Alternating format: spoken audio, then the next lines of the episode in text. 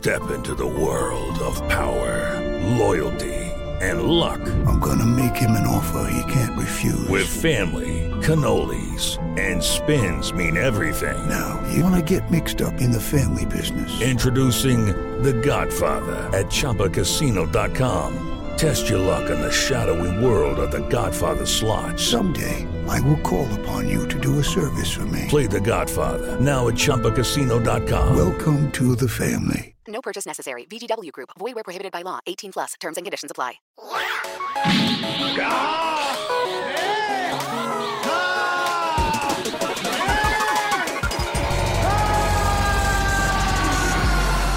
Cartuneando.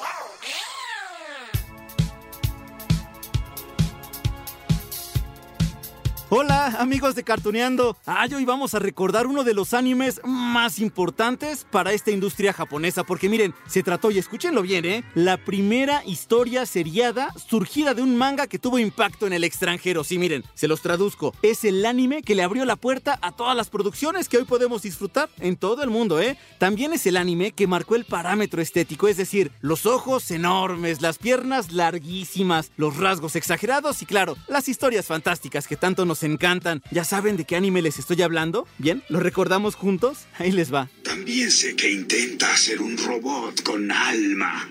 Papá, no te desanimes, lo harás. Pero no puedo hacer un robot como un ser humano. Papá, he estado pensando, ¿por qué no haces un niño robot? ¿Un niño robot? Astro Boy, por supuesto. Y tengo que comentarles muchas cosas. Y de una vez eh, les adelanto, ¿eh? En unos minutos más, ay, de verdad esto, esto me emociona muchísimo. En unos minutos más tendremos una charla con la gran actriz de doblaje Rocío Garcel. Sí, sí, sí. La misma que le dio la voz a este niño robot hace más de 50 años. Hace medio siglo, pero bueno. Antes les quiero compartir más datos para que se emocionen igual que yo. Seguramente ya me escucharon, bueno, más que emocionado con Astro Boy. Miren, su creador fue Osamu Tezuka, considerado como el padre del anime. Él publicó el primer manga de Astro Boy el 3 de abril de 1952 y tuvo tanto éxito que, bueno, esta historia continuó hasta el 12 de marzo de 1968 cuando se publicó el volumen 23 del manga. Doctor, tengo mucho miedo de que termine este robot.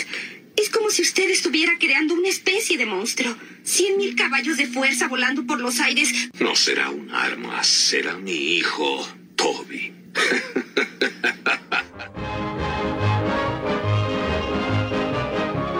Claro, en Japón el éxito del manga de Astro Boy no, no tenía precedentes, nadie estaba preparado para eso, así que en el 63 surgió esa grandiosa idea de llevar la historia a la televisión. Fue en blanco y negro, en serio, la primera versión de Astro Boy fue en blanco y negro. Quizá muchos no la recuerden, porque recuerdan más la de los años 80, pero sí, constó aquella, la de blanco y negro, de 193 capítulos. Se transmitieron en Japón del 63 al 66, y así se convirtió en lo que les decía, la primera serie regular de anime transmitida en aquel país y después al extranjero. Eres un robot realmente asombroso.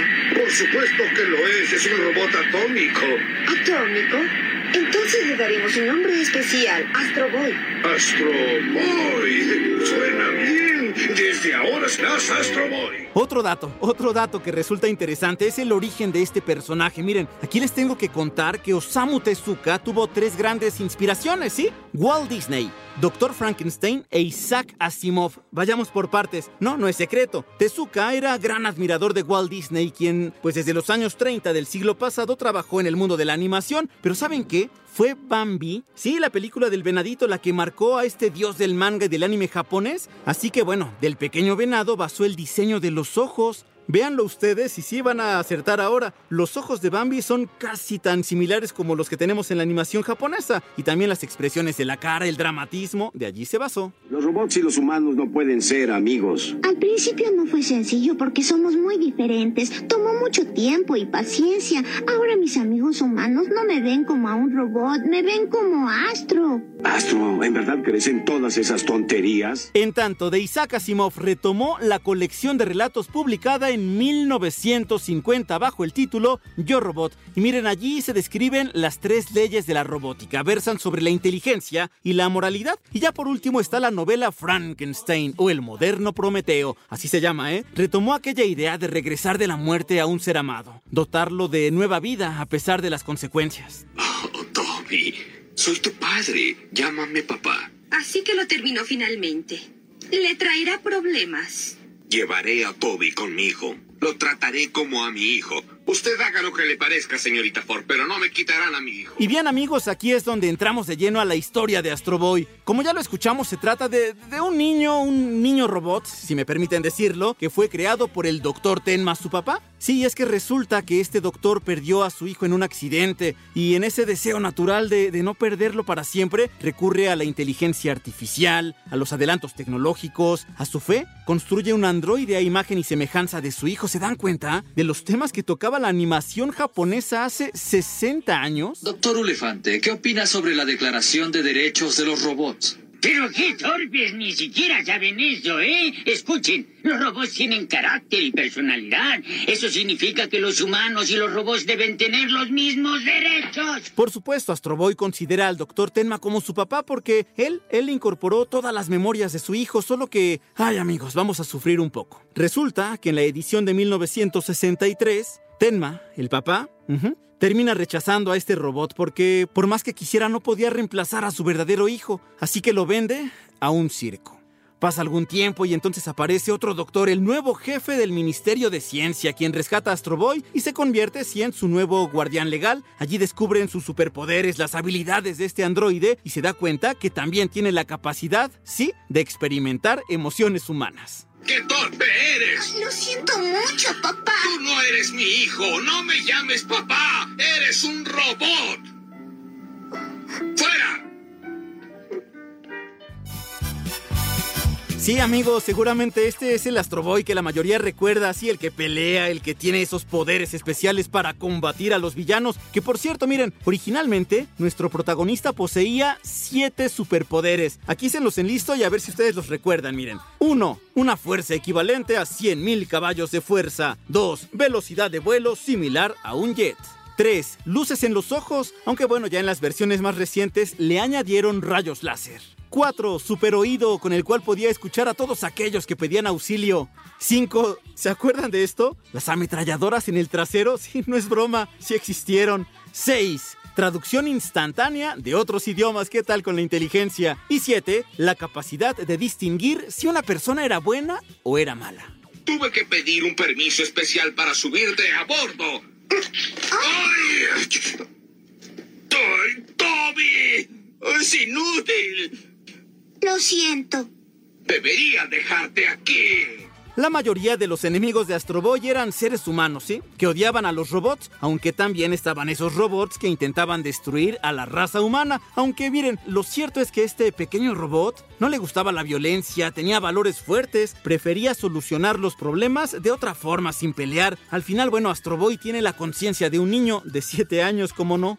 La declaración que ampara a los robots indica que un robot tiene derecho a la misma educación que los humanos. Yo he estado en la escuela antes. Había muchos niños jugando juntos y también estudiando. Así es, Astro. Es un lugar donde los chicos juegan juntos y... Con esto último que les platicaba, eso de Astro Boy, que más bien era pacifista, bueno, digamos, la trama cambió un poco ya en la segunda versión del anime, la de los años 80, la que se estrenó ya después acá en México, a color también. Allí Astro Boy pues era distinto, fueron por cierto 52 capítulos, pero es que allí este niño robot ya tuvo pues otro enemigo principal, ¿se acuerdan de Atlas? Tú debes ser. Así es, Astro.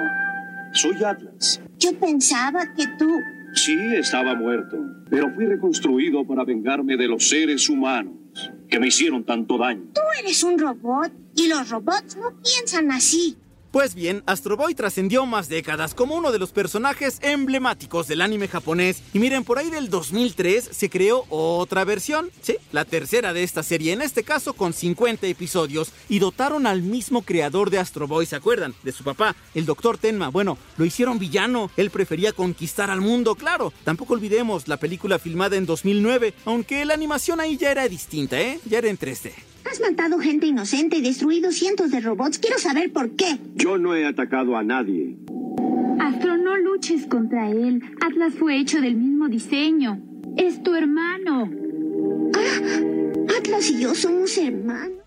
Amigos, ya casi, ya casi llegamos a esta parte que tanto les he estado presumiendo, la plática con aquellas grandes estrellas del doblaje. Hace rato les adelantaba que hoy charlaremos con Rocío Garcel. Bueno, ella le prestó su voz a Astro Boy hace ya algunas décadas, pero antes quiero recalcar la importancia de este personaje. Fue el que abrió la puerta a la animación japonesa en el mundo entero y demuestra que las buenas historias se convierten en clásicos y trascendió también en el tiempo. Es más, les cuento, en 2003 la ciudad japonesa Nisa nombró a Astro Boy residente distinguido y en 2004 entró al Salón de la Fama de los Robots en Estados Unidos. ¿Cómo la ven? Nicky, quiero quedarme contigo hasta el final. No te dejaré sola. ¿Por qué? No sé por qué, pero no quiero dejarte. Significas tanto para mí. Supongo que un humano llamaría a este sentimiento amor. Amigos, ahora sí, ya los dejo. Los dejo aquí con Rocío Garcel. Ya no los hago esperar. Déjense sorprender con todo lo que ella ha hecho. Bueno, con el amor que tiene por su trabajo. Oigan, es una mujer que ha trabajado 60 años. Infinidad de personajes y ahorita nos cuenta ella. Ay, amigos de Cartuneando, bueno, ¿qué les cuento? De verdad estoy eh, en un sueño, se los comparto también, porque aparte me están invitando a su casa, Rocío Garcel, está aquí también su esposo. Híjole, de verdad es que aparte es, eh, es como un museo, estoy viendo aquí figuras de Bulma, estoy viendo de Astro Boy, eh, figuras de, también de las tortugas ninja, bueno, Luna. ¿Y por qué? Bueno, vamos a platicar en este momento con Rocío Garcel, porque ella ha hecho infinidad, pero infinidad de, de, de personajes. Enlísteme algunos, por favor, para que nos vayan creyendo. Ay, madre mía, ya me pusiste a sufrir. Porque bueno. aparte hizo un listado porque son muchísimos. bueno, no sé si se acuerdan de... Señor Vitalis, por favor, no me abandone. Llévenme con mi mamá, por favorcito. Mi Remy. ya se nos puso el ojo Remy en este momento. Ajá. No sé si recuerden a... Yo soy Shira. Aparte... Espada. Vayan ustedes recordando las épocas de su vida, porque seguramente nos estamos remontando a 20, 30 años, 40. Hasta 59. Wow. ¿Se acuerdan de una serie que juntaban sus anillos los dos muchachitos, la niña y el niño, decían Shazam? Y salía el genio, ¿no? Pues ese era yo también, en Shazam. Los ositos montañeses. Hola, pa. ¿Cómo estás? Yo quisiera ser un oso igual que tú de sabioso. Y la hermanita Florecita. Ay, pa. Por favor, dile al huerco que se calme. Ya se fue a ver cómo puso la puerca. Y seguramente ustedes, miren, porque han reconocido ustedes la voz, seguramente, tanto de ella como su esposo Jorge Roy, que también está aquí con nosotros. Que guau, a ver, ustedes seguramente fueron al cine a ver Katy la Oruga, como me tocó a mí. Los dos trabajaron justamente en esta película, que es parte de la magia también del doblaje. Ay, fue algo maravilloso porque como tenía muchas canciones la película y a mí me fascina cantar desde chiquitita, entonces este y a mi esposo le encanta hacer las letras de las canciones, entonces todo eso, pues Dios te da esa bendición de poder hacer esos trabajos. Hola amiguitos, soy Katy la oruga. Les mando un beso muy grande, grande. Bye bye. Oigan, y también Bulma, Bulma, que por cierto ahorita me estaban contando una experiencia que se las vamos a compartir porque estaban en un centro comercial y entonces alguien le dijo, ah, usted es Bulma, Bulma vive también en sí, usted. Sí, le dije, hola, ¿cómo estás? Soy tu amiga Bulma de Dragon Ball. Salúdame a Vegeta porque no ha venido a verme este canijo. Bye. De verdad, con todo esto sí les agradezco. Antes que cualquier otra cosa platiquemos aquí en Cartoneando, agradecerles la confianza, eh, el cariño que le ponen también, el amor a todo su trabajo, porque justo de eso se trata, de, de amar lo que ustedes hacen y se nota en cada uno de los papeles. ¿Qué significa para usted trabajar en el doblaje? Desde hace, decía usted, casi 60 años. Pues es lo más maravilloso que me ha dado Dios. Yo digo que es un don que Diosito me dio porque empecé muy pequeñita a trabajar, porque se murió mi papá y entonces tuve que ir a pedir trabajo porque mi mamá quedó viuda con tres y estaba yo chirris. Y entonces fui y el primer día que me reporté faltó una actriz, una niña. Entonces me dijeron, ¿sabes leer? Sí, sí, sí, sí. Ah, pues ven, te vamos a hacer una pruebita.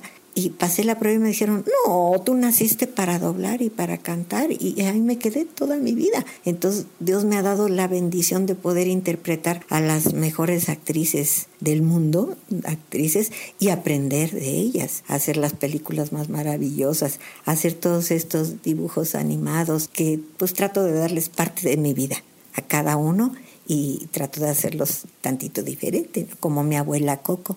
Saben que, que aparte son parte de nuestra vida. Indudablemente nosotros hemos crecido y, y, hemos amado auditivamente todo este trabajo, ¿no? O sea, nos hemos casado con todos estos personajes y entre todos estos están tres que también ya hemos repasado, que es la princesa Caballero, la princesa Zafiro, Remy, que ya también ahorita estaba mencionando de Remy, y también Astro Boy. Las tres series que tienen cerca de 50 años, si no es que más, de vigencia. Y es eso, vigencia, porque es estar todavía presentes. Uno dice Astro Boy y luego, luego viene a la, a la mente este robot, ¿no? Uno dice Remy y hasta decimos, ojito Remy. Uno dice la princesa Zafiro y es, wow, el primer anime show yo, supuestamente, que viene de Japón para todo el mundo maravillosos que me han dado unas satisfacciones increíbles.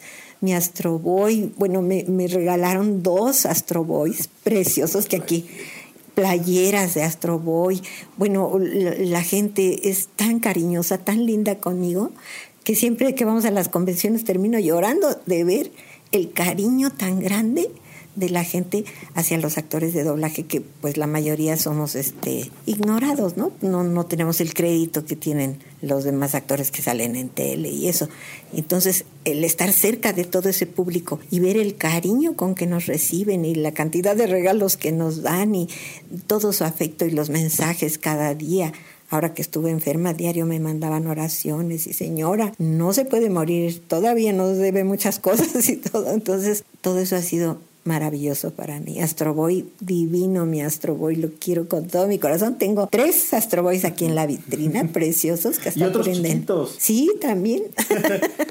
Astro Boy les cuento que es la primera serie de animación japonesa seriada, válgase la rebusnancia, pero así fue, así está mencionado. Ustedes buscan toda la historia del anime y van a encontrar que es la primera serie animada. el autor es el dios de, del manga y el, dios de, del anime también. Y la verdad es que hablar de Astro Boy, eh, aparte de que nos remite a la infancia, también es hablar de una trama que pareciera compleja. Al doctor, a uno de los protagonistas, se le muere el hijo en un accidente y decide traerlo a la vida ahora en forma de, de, robot. ¿Es una trama compleja? Claro que sí. Hubo villanos. Hubo muchos enfrentamientos y allí aprendimos muchos este significado de caballos de fuerza, ¿no? Porque ahí lo mencionaban también. Sí. ¿Qué tan difícil fue eh, este doblaje? ¿Qué tanto recuerda usted? ¿Y hace cuánto dobló Astro Boy? Hoy hace muchísimos años, más de 50 hace más de 50 años que tuve el honor de, de, darle voz a mi Astro Boy. Y era muy bonito porque trabajábamos juntos todos grabando en el atril. Entonces como que, no sé, eso te daba más fuerza para echarle muchas ganas a cada personaje, a cada lupa, a cada, cada historia, a cada capítulo, ¿no? Ahora ya el doblaje es distinto, entonces es bonito pero no como era al principio. Digamos que el doblaje antes era más artesanal porque Exacto. se sentía de una forma diferente. ¿Cómo era ese proceso de doblaje hace más de 50 años? Pues era maravilloso porque en un momentito tenías que estar en varias salas grabando cosas distintas y entonces nada más entrabas y te estás en tal lees tu diálogo y ya te tienes que concentrar y meterte y hacer la interpretación, ya sea de un, de un Astro Boy o de una telenovela o de un largometraje, que, que decía yo, híjole, o sea, necesita ser muy buen actor, muy buen actor para poder ser actor de doblaje. Bueno, antiguamente era puros actores, éramos un grupo muy pequeñito, pero muy pequeñito, eran los mejores actores de México, el señor Narciso Busquets, eh, Alejandro Changuerotti, papá, Claudio Brook, el maestro Fernando Álvarez, el señor Santos, que fue el primero que trajo lo de Disney para México. O sea, eran de veras actores que decía yo, Sergio Bustamante, muy buenos actores y entonces uno aprendía de ellos, de estar compartiendo el atril con todos ellos. Actualmente ya no, ya muchas personas que dicen, estoy estudiando actuación y llegan y se reportan, pero uno los ve y digo, no, no, no es así. Debes tener una carrera de actor para poder este, tener ganas y de, empezar en, en, la industria del doblaje y hacerlo con amor, sobre todo eso, hacerlo con amor, eso se ha perdido mucho. Este, este amor de- del cual habla usted seguramente tiene mucho que ver también con que aman ustedes a sus personajes, ¿no? Se convierten a veces en los primeros fanáticos, en este caso de, de Astro Boy, porque usted conocía la trama antes que cualquier otra persona, porque usted sabía qué iba a pasar en el siguiente capítulo, cómo iba a terminar la, la- la trama de, de Astro Boy. ¿Llega a amar usted eh, en estos personajes, en particular a Astro Boy? Muchísimo, muchísimo, claro que sí. Incluso me hablaban eh, familiares eh, de mi esposo, me preguntan, ¿mañana qué va a pasar? No, no te puedo decir, no te pierdas el capítulo, así les decía yo, ¿no? Pero sí, se va uno metiendo en cada personaje y, y se encariña muchísimo con cada uno. A cada uno trato de darle un poquito de mi vida y, este, y yo creo que eso se transmite. ¿Usted recuerda a lo mejor dentro de todos los capítulos de Astro Boy alguno que, que haya sido particularmente difícil por las emociones, por la intensidad? Y también, eh, ¿qué recuerda de la historia? ¿Le gustó el final? Porque hay algunos, por ejemplo, en el caso de Candy Candy, a muchos no les gustó el final y de hecho en Italia hicieron su propio final, ¿no? Editaron allí este, escenas y le pusieron un novio a Candy y tal. En el caso a lo mejor de Remy es muy diferente al libro, sin familia. Eh, y, así hay diferentes, ¿no? Al final nosotros nos vamos haciendo también nuestra propia historia y nos contamos un final distinto. ¿Le gustó a usted toda la trama y todo lo que pasó en Astro Boy? Sí, la verdad quedé muy complacida, muy satisfecha. A pesar de que ya pasaron casi 60 años, ya no tengo tan presente el recuerdo porque no he podido volver a verla. Que la pudieran exhibir ahora sería maravilloso. Como era blanco y negro, pues a lo mejor ya están los capítulos este, dañaditos, ¿verdad? Tendrían que volver a, a remasterizarlos, ¿no? Para que, para que los niños conocieran al verdadero Astro Boy, al viejititito. Entonces ya no lo tengo tan presente cada capítulo, pero sí recuerdo que me, pues, fue una experiencia maravillosa y me dio mucho placer haber, haber podido darle voz a mi Astro Boy. Porque aparte también es esto im- importante que, que menciona usted. O sea, es una historia que, que, y lo decíamos también hace rato, tan eh, vigente que se han realizado diferentes versiones, inclusive algunas en 3D y para el nuevo público. Pero yo siempre he dicho, y soy defensor, y ustedes lo saben amigos de Cartuneando, que las primeras versiones nos traen un recuerdo que es creo que incomparable con cualquier otra versión nueva. Lo mismo pasó con Supercampeones, ¿no? Cuando hablamos de la primera versión, pues sí, allí están y eran a lo mejor capítulos interminables, larguísimos y corrían kilómetros por las canchas, pero aún así eso lo amábamos. Y a lo mejor ahora vemos la animación de Astro Boy y, y sí, sabemos que es animación de hace seis décadas, pero que amamos también, o sea, la verdad es que lo tenemos en el corazón. Ay, qué lindos. Pues me da muchísimo gusto y te agradecemos mucho, Lalito, que nos hayas tomado en cuenta para esta entrevista, que estés aquí con nosotros y a todos tus fans de tu programa les mandamos muchos besos, muchos abrazos, mucho cariño y que pues ojalá nos, nos sigan queriendo. Y que júrenlo amigos de, de Cartoneando que ya lo mencionó hace rato, hizo a Shira. Y ya saben que próximamente estaremos hablando también con el señor Jorge Roy, que también tiene, bueno, infinidad de personajes. El señor Miyagi, cuando ustedes lo escuchen, es más, le damos una probadita. Nos podría saludar a nuestro público de Cartoneando. Sí, con todo gusto. Los saludo. Poner cera, quitar cera. Poner cera, quitar cera. Espero que me recuerden como el profesor Miyagi. Oigan amigos, que aparte también es esto, eh, esta parte de la magia los ha unido a ustedes. ¿Y saben qué? Que aparte también hablar ahora, hoy por hoy, de matrimonios que duran décadas, pues también es porque aman ustedes su trabajo y porque se han complementado. Me imagino que también la magia del doblaje pues está en esto, ¿no? En esta unión que tienen ustedes. Claro que sí, porque mm, te digo que es una bendición de Dios que podamos compartir nuestro trabajo en doblaje, en la música, en todo lo que hemos hecho desde que nos conocimos. Acabamos de cumplir 51 años de casados.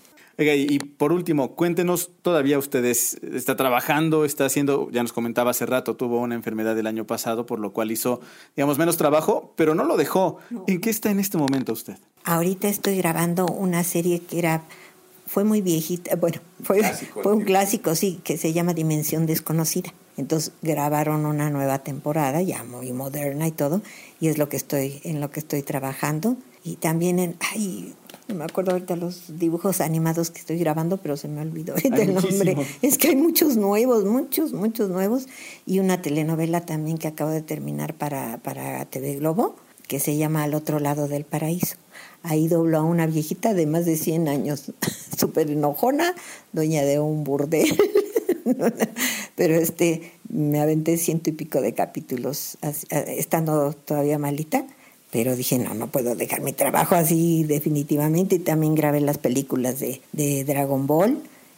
Gracias a Dios que seguí doblando a Bulma. Y este, pues ahí, ahí he estado poco a poquito. Amigos de, de Cartonando, díganme que, que, también están como yo, así con los ojitos en forma de estrella, lagrimita Remy, con la sonrisa de verdad de oreja a oreja, y, yo les agradezco muchísimo. Uno, su confianza, y dos, también el amor que tienen eh, al trabajo, que al final nosotros nos llevamos también como fanáticos de, de la animación japonesa al corazón directito. Ay, qué lindo, Lalito. Y solo me queda decirles como mamá Coco, recuérdame, aunque tengas que emigrar recuérdame.